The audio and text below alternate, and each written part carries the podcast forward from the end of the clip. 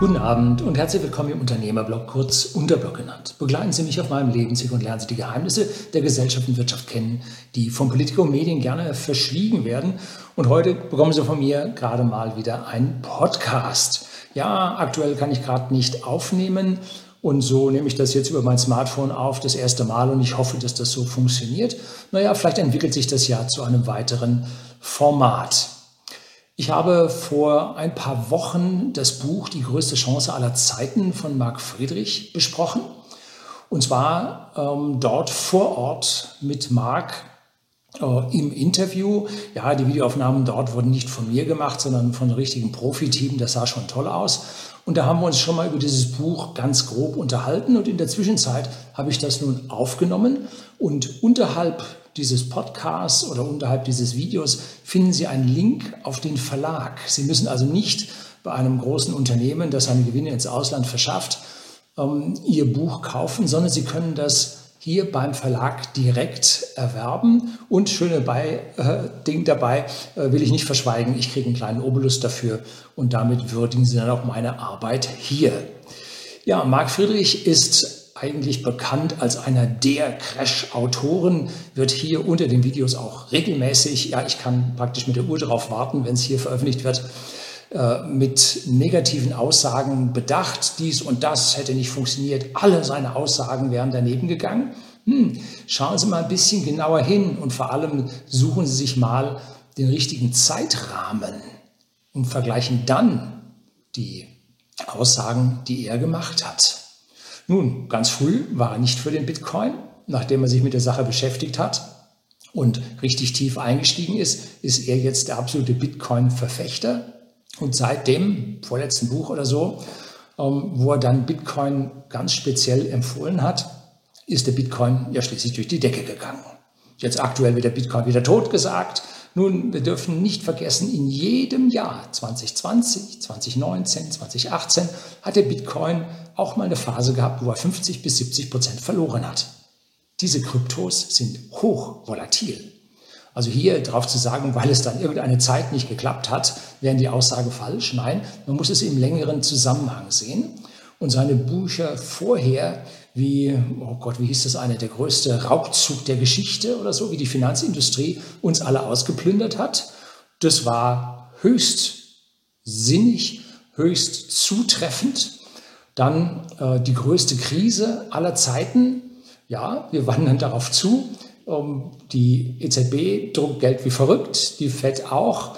Äh, das Fiat-Geldsystem nähert sich sicherlich dem Ende. Der Euro noch ja, ein Zombie zusammen mit seinen Zombie-Firmen.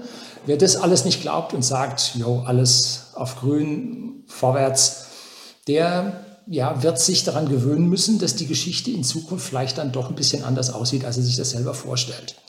Sicherlich muss man jetzt bei solchen Büchern, die in die Zukunft schauen, äh, auch die Unwägbarkeiten berücksichtigen. Aber soll man deswegen diese Bücher nicht schreiben für die Zukunft? Doch, ich meine, man muss sie schreiben, damit der Mensch sich vorstellen kann, was passieren kann. Wenn er nun selber in eine andere Einstellung hineinkommt, sich die Sache anders überlegt und sagt, nö, das wird so nicht stimmen. Nun, der Mensch ist frei und jeder kann sich hier entscheiden, wie er will und wie er mag. Auf jeden Fall kann man erkennen, dass aus Krisen, die man sieht, die man erkennt, man enorm viel ja jetzt ganz schnöd gesagt, Profit ziehen kann. Aber wenn man sich vorher darum kümmert, hat man mental schon ja, die Krise halb überwunden, weil man sich dann vorstellen kann, was kommt und wie die Sache aussieht. Und vor allem kann man sich überlegen, wie man das ja, vermeiden kann, wie man am besten aus dieser Krise dann am Ende herauskommt. Also das letzte Buch, die größte Krise aller Zeiten, ähm, hat gezeigt, an welchen Stellen überall in unserer Gesellschaft, in unserem System, in der gesamten westlichen Welt, ja, aber auch bis hinüber nach Asien, die Sache langsam aber sicher in die falsche Richtung sich entwickelt und wir halt in diese Krise hineinrauschen.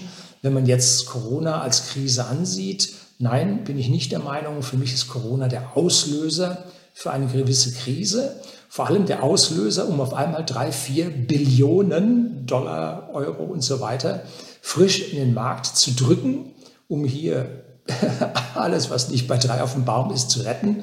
Vor allem unsere Banken, die alle längst pleite wären, wenn man nicht die Regeln für die Abrechnung, für das Eigenkapital, für die Berichte an die BaFin geändert hätte. Ja, so kann man einen, äh, eine, einen Konkurs, eine Insolvenz auch vermeiden. Identisches sehen wir ja bei den Firmen, wo die Insolvenz ausgesetzt wurde. Ja, so geht es dann halt auch. Und wenn man dann den Unternehmen Geld reinschiebt, ähm, über Kurzarbeit, äh, über Corona-Hilfen, die vom Umsatz gerechnet werden und nicht vom Gewinn, ja, wo sind die denn auf die Universität gegangen? Ähm, dann muss man sich nicht wundern, wenn das System noch hält. Allerdings mit geborgtem Geld. Nun, wer borgt dem Staat Geld? Nun, ich nicht, viele andere auch nicht. Staatsanleihen finden keine Abnehmer mehr. Ah, die EZB kauft. Pandemic uh, Purchasing Program, PEP.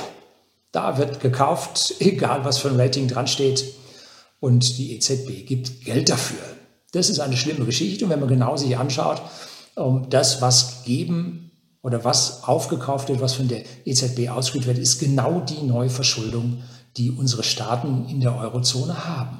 So, das heißt, in der Wirtschaft läuft an dieser Stelle mit Krediten und Geld nicht mehr viel, sondern man rettet ein System. Bloß wie lange noch? Die Zinsen sind schon negativ, die Inflation beginnt zu steigen. Da ist auch ein Kapitel in diesem Buch drin.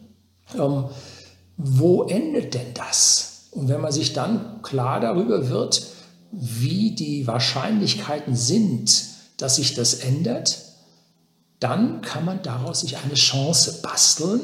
Und das ist Inhalt dieses Buches von Marc Friedrich, die größte Chance aller Zeiten, wie man halt aus diesem ja, äh, schlimmen Zeiten am besten rauskommt und wie man hier sein Vermögen schützt.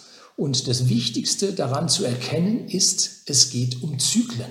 Es geht um große, lange Zyklen, die sich immer wiederholen, die immer zu heftigen Krisen führen, die immer zu Krisen verlieren und zu Krisengewinnen geführt haben. Das ist heutzutage nicht eine Sondersituation, sondern das hat es alles gegeben. Das hat es mehr als einmal gegeben. Und so möchte ich jetzt kurz über den Inhalt etwas sagen. Krisen sind wichtig, so geht die Einleitung los. Krisen sind Chancen und die Evolution der Menschheit ist durch Krisen geprägt. Das zweite ist der Status quo. Wo stehen wir? Die Zeitenwende beginnt gerade. Wir haben einen Brandbeschleuniger in dieser Krise, nämlich die Pandemie. Und es erfolgt im Moment der größte Vermögenstransfer der Geschichte. Es werden Billionen gedruckt. Und kommen die bei Ihnen an? Hm? Nicht bei vielen. Bei einigen schon, bei manchen gar nicht. Die haben ihre komplette Existenz verloren. Aber wer sich richtig aufgestellt hat, bei dem kann dieses Geld äh, Wunder wirken. Und dann kommt natürlich der größte Crash aller Zeiten hinterher. Da bezieht er sich dann auf sein Buch vorher.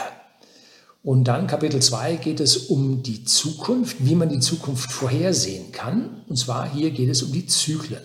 Und zwar nennt er es der Geldzyklus Brot und Spiele. Ne? Und warum lernen wir Menschen nicht aus der Vergangenheit? Nun, weil die Zyklen, das ist jetzt meine Interpretation, länger laufen als die Generation der Menschen oder die Lebensdauer der Menschen. Wer lebt denn heute noch, der die den großen Crash, die großen Inflationen in den 20er und das Übels der Übel der 30er Jahre dann noch miterlebt hat und davon berichten kann, die sind so gut wie alle nicht mehr unter uns. Ne? Und damit ist dieses Vergessen angesagt. Äh, Bildung und Geschichte, ja, da haben die meisten gefehlt. Und so ist es mit dem Lernen aus der Vergangenheit nichts. Und dann kommt er zu den langen Wellen der Konjunktur. Und da habe ich schon vor vielen, vielen Jahren hier auf dem Kanal ein Video über die Kondratreff. Kondratreff. Treff. Äh, die schreiben sich unterschiedlich. Kondratjew. Manche schreiben den äh, mit F, manche schreiben sie mit W. Das scheint sich also aus dem Russischen nicht so einfach zu übersetzen. Und diese Kondratjew-Zyklen sind zum Beispiel der erste Kondratjew-Zyklus, das war der der industriellen Revolution, die 1785 ungefähr begann, Kohlenbergbau, Dampfmaschine, die, die lief ungefähr bis 1845, Dann kommt Eisenbahn- und Stahlindustrie, der zweite Zyklus bis 1900. Dann kommt Strom, Elektrizität und die chemische Industrie von 1900 bis 1950. Dann kommt Automobilindustrie, Medien, Fernsehen, Digitalisierung, Hardware, Software, Internet. Und im neuen Jahrtausend sagt er, der sechste Kondratjew-Zyklus wird erneuerbare Energien, Wasserwirtschaft und Recycling. Nun, da hat jeder seine eigenen Gedanken. Es gibt Verfechter, die sagen, die Zyklen sind aufgelöst, weil wir jetzt zu singulären Punkten kommen, wo es solche Zyklen nicht mehr geben kann. Die anderen sagen, nein, wir haben Gentechnik, äh, Human Engineering und solche Dinge da drin, Nanotechnologie. Und für ihn geht es halt nun über erneuerbare Energien, Wasserwirtschaft und Recycling. Nun, wir werden es sehen, wenn dieser Zyklus richtig am Laufen ist, wo hier die große Anzahl an Menschen beschäftigt sind, wo Geld mitverdient wird, wo Vorteile für die Menschen erschaffen werden. Da werden wir dann sehen, was für ein Zyklus hier am Ende wirklich übernommen hat.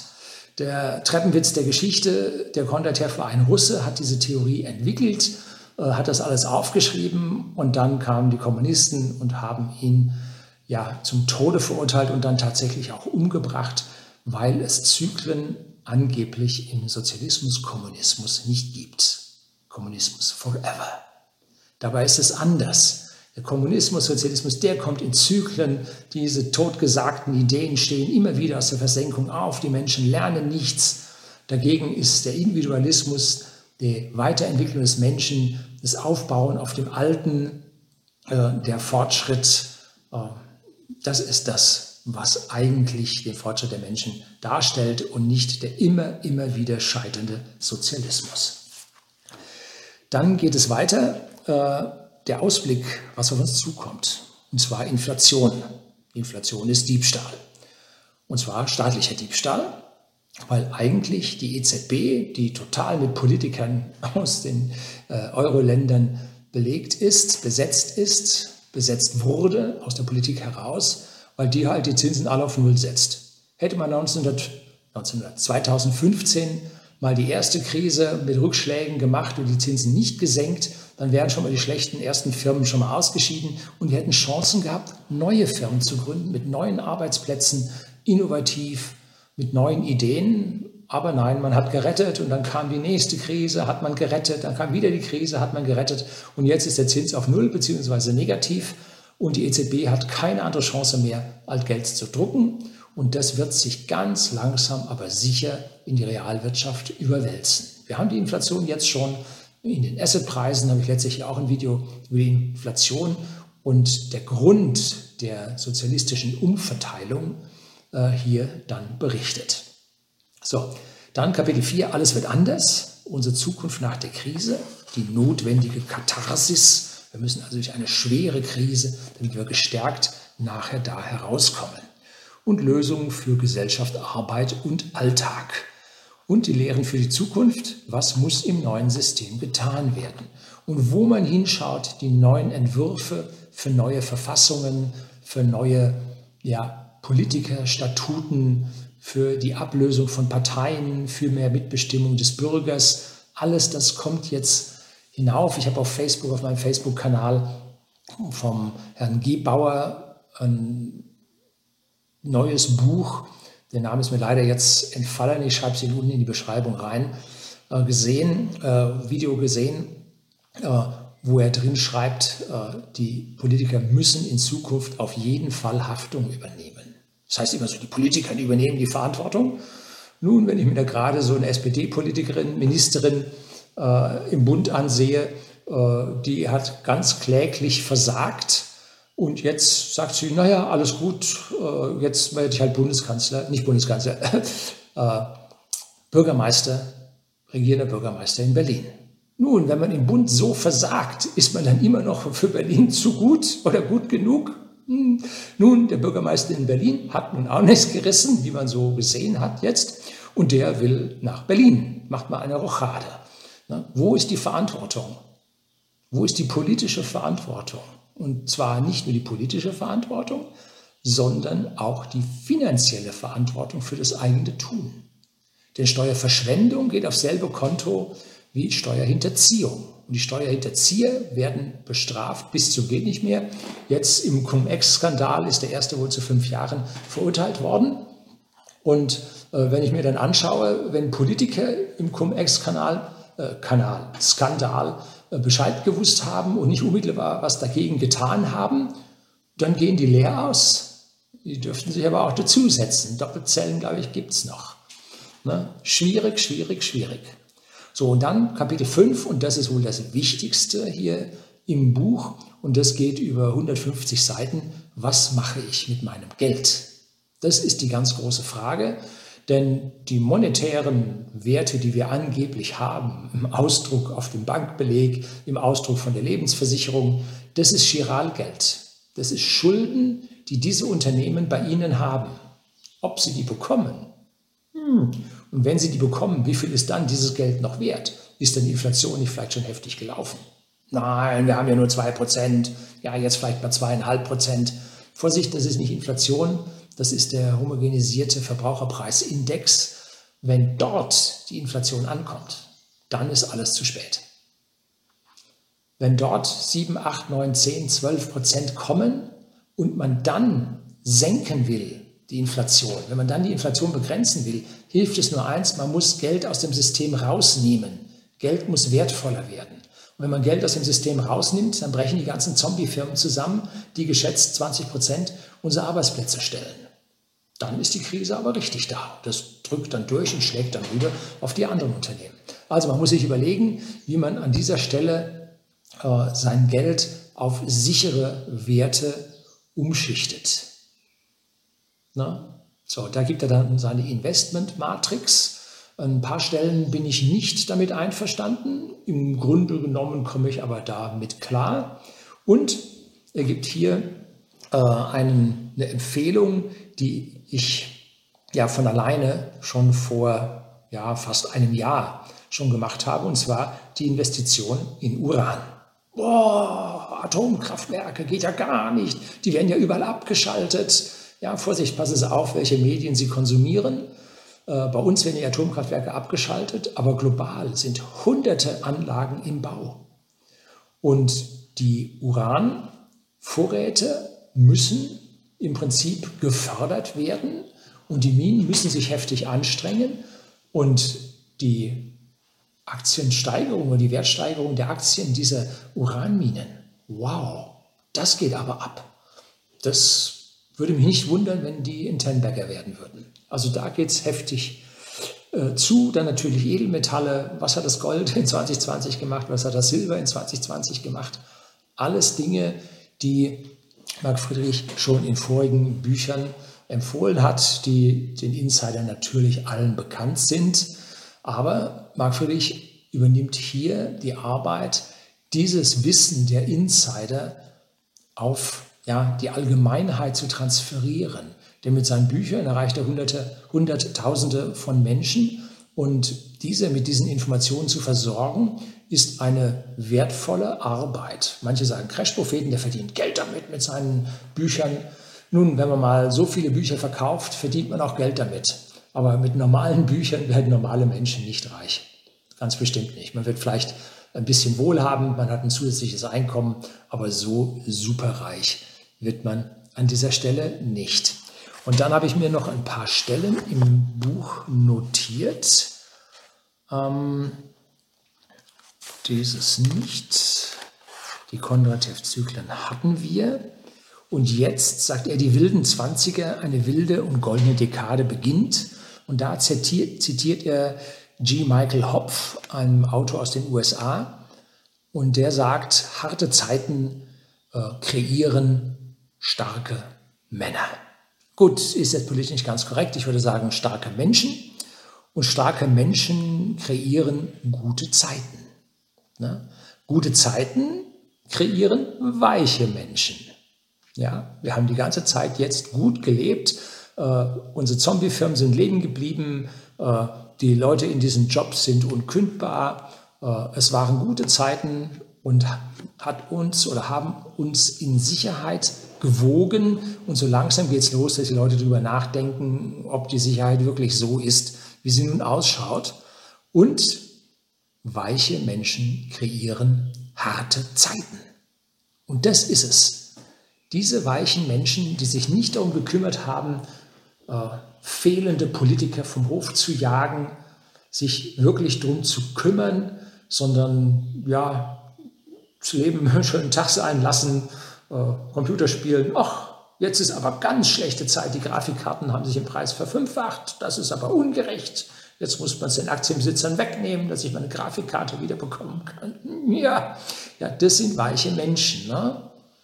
Äh, und wir müssen wirklich sagen, durch diesen kollektiven Freizeitpark, wie ihn Helmut Kohl damals benannt hat, womit er recht hatte, ähm, sind die Menschen nicht mehr an dem Punkt, wo sie erkennen, wo man Geld verdient und wo man vor allem Mehrwert erzeugt, dass das verdiente Geld wert ist. Wenn da einer hingeht und äh, irgendwelche Zertifikate ausstellt, irgendwelche äh, Verbräuche zählt und protokolliert und Stempel austeilt, dann kriegen diese studierten Leute einen Haufen Geld dafür.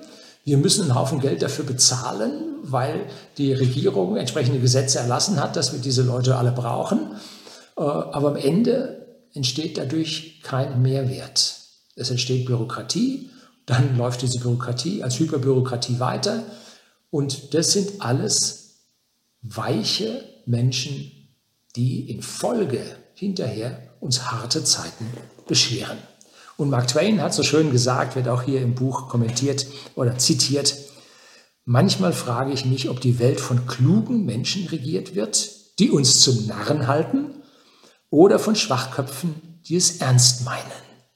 Hm. Ich habe da immer einen zweiten Spruch, man muss keinen bösen Willen annehmen, wenn Dummheit ausreicht. Ähm, da sie aber so lückenlos von einer schlechten Entscheidung in die andere fällen und man kaum eine gute Entscheidung über die letzten Jahrzehnte mitbekommen hat, muss man langsam davon ausgehen, dass man uns an dieser Stelle zum Narren halten will. Wenn man dann Klaus Schwab vom World Economic Forum sich anhört, Sie werden nichts besitzen und trotzdem glücklich sein, dann riecht das doch sehr nach Sozialismus. Und zwar von oben runter. Ne? Aber Sozialismus war ja schon immer von oben runter, nicht von unten.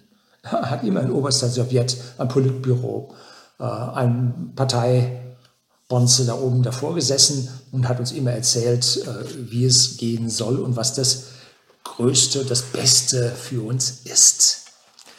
Er zeigt auch jetzt eine Statistik, da rechtfertigt er sich selbst für seine Empfehlungen, die er für 2020 ausgesprochen hat. Bitcoin hat über diese Zeit 265 Prozent zugelegt, Gold hat 24,5 Prozent zugelegt, Silber 47 Prozent zugelegt, Diamanten 11,7 Whisky, hier whisky.de, der Versender hochwertigen Whiskys an den privaten Endkunden in Deutschland und in Österreich. Wir leben davon, Whisky an Privatmenschen zu verkaufen, die die Flaschen dann auch sammeln. 12,5 Prozent oder 12,9 Prozent und Minenaktien 27 Prozent. Minenaktien sind praktisch immer Hedges auf die, entsprechende, auf die entsprechenden Rohstoffe. Ja, mit Marc Friedrich habe ich ein Video gedreht über die Investition in Whisky das sollte dann auch in den nächsten Tagen, Wochen bei Marc Friedrich auf dem Kanal angekommen sein oder veröffentlicht werden. Ja, und dann gibt es einen Ausblick in die Zukunft. Es ist nämlich das nächste Buch in der Mache. Das schreibt Marc Friedrich zusammen mit Florian, Florian Kössler. Und das heißt die größte Revolution aller Zeiten. Ja, ähm, wir werden es sehen, dass das Verkommen unseres Finanzsystems, wie es jetzt vorangetrieben wird und von den Herrschenden sich überlegt wird, das so zu zementieren, dass die große Masse des Menschen beherrschbar bleibt, dass dieses System jetzt nicht unbedingt hier mit Hyperbürokratie, Staatsdirigismus und Central Bank Digital Currencies überleben können wird, sondern die Menschen werden abstimmen. die Menschen werden hier sich dagegen auflehnen. Die einen Menschen früher, die anderen Menschen später und Deutschland als allerletztes. Das ist ja wohl klar, ähm, weil wir schon immer diesen politischen Schaumschlägern hinterhergelaufen sind. In den letzten 100 Jahren haben wir zwei Systeme auf unserem Boden gehabt, die unsäglicher nicht sein können. Ein national ausgeprägter Sozialismus und ein international ausgeprägter Sozialismus. Und dieser international ausgeprägte Sozialismus ist gerade mal fast auf den Tag vor 50 Jahren entstanden. Und da sieht man, nach wie vielen Jahren war der kaputt? Nach 30 Jahren oder 28 Jahren haben die Menschen gesagt, so nicht. So. Heutzutage, wo alle Welt viel besser informiert ist, wo das Internet miteinander vernetzt ist, können sich schlechte Systeme viel schlechter halten als sie das früher konnten, wo die Menschen schlecht informiert waren. Wie sagte Lenin, ähm, man musste zuallererst den Radiosender besetzen. Nun, geht heutzutage nicht mehr, aber man versucht ja mit allen möglichen Mitteln und unmöglichen Mitteln das Internet zu besetzen und hier die Menschen dann äh, im Prinzip von den entsprechenden Informationen abzuhalten.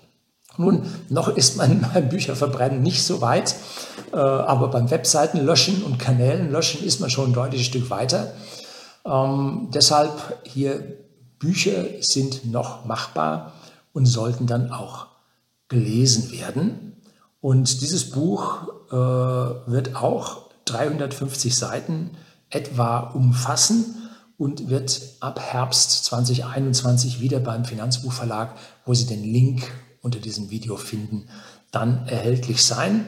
Und hier schaut Marc Friedrich natürlich ein deutliches Stück weiter in die Zukunft, als das relativ einfach ist, unser zerbrechendes Finanzsystem hier zu verfolgen, im ständigen Niedergang.